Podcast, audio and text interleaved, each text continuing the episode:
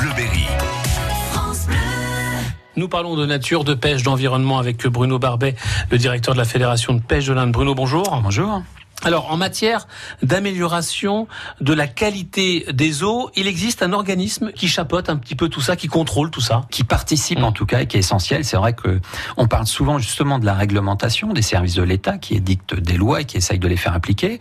Euh, des organismes comme les collectivités territoriales qui eux font des travaux au bord des, cours d'eau, qui font de la restauration, ou des communes qui font, euh, ou des, des communautés de communes qui font des stations d'épuration. Et au milieu de tout ça, il y a ce qu'on appelle l'agence de l'eau et nous on dépend de l'agence de l'eau Loire-Bretagne, qui est un organisme qui récupère beaucoup d'argent, euh, des centaines de millions, par euh, nos factures d'eau, par exemple, par euh, des, incidences que peuvent avoir tel ou tel type de travaux ou pollution dans les cours d'eau. Nous, pêcheurs, par exemple, on a une redevance avec la carte de pêche auprès de l'agence de l'eau, et cet organisme, à l'inverse, bah, va financer tous les travaux de restauration de la qualité des eaux par les stations d'épuration ou des, des travaux de restauration des milieux aquatiques.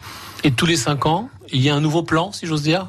Oui, c'est important d'en parler aujourd'hui parce que justement, l'agence de l'eau Loire-Bretagne, dont on dépend, vient d'adopter ces derniers jours euh, son fameux 11e programme. Ça fait 11, 11 fois hein, qu'un programme est mis en place. Et là, c'est pour les années 2019-2024.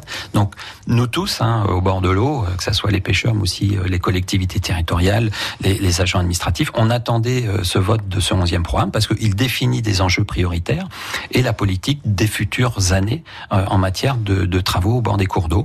Et finalement, l'agence de l'eau a retenu trois enjeux prioritaires qui me paraissent bien évidemment logiques. Un, la qualité euh, des milieux aquatiques et la biodiversité piscicole associée.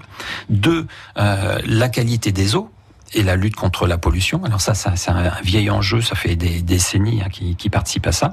Et trois, qui est un petit peu plus nouveau, c'est le, le, critère quantité des eaux euh, et l'adaptation au changement climatique, où on voit que finalement, euh, de 5 ans en 5 ans, euh, la situation évolue énormément. Bruno Barbet, merci beaucoup, à bientôt. À bientôt. France Bleu.